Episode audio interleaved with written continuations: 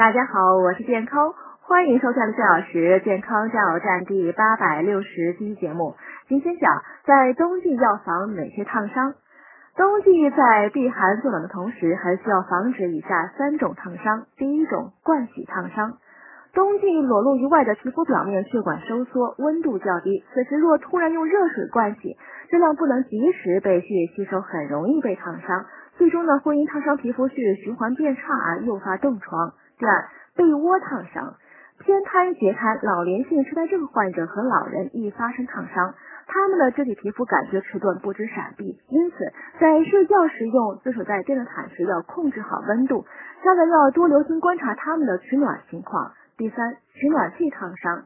电炉、油汀等取暖器表面金属部位在使用时温度很高，老人和幼童行动迟缓，手脚接触时容易烫伤，家人还需多加照看，注意安全。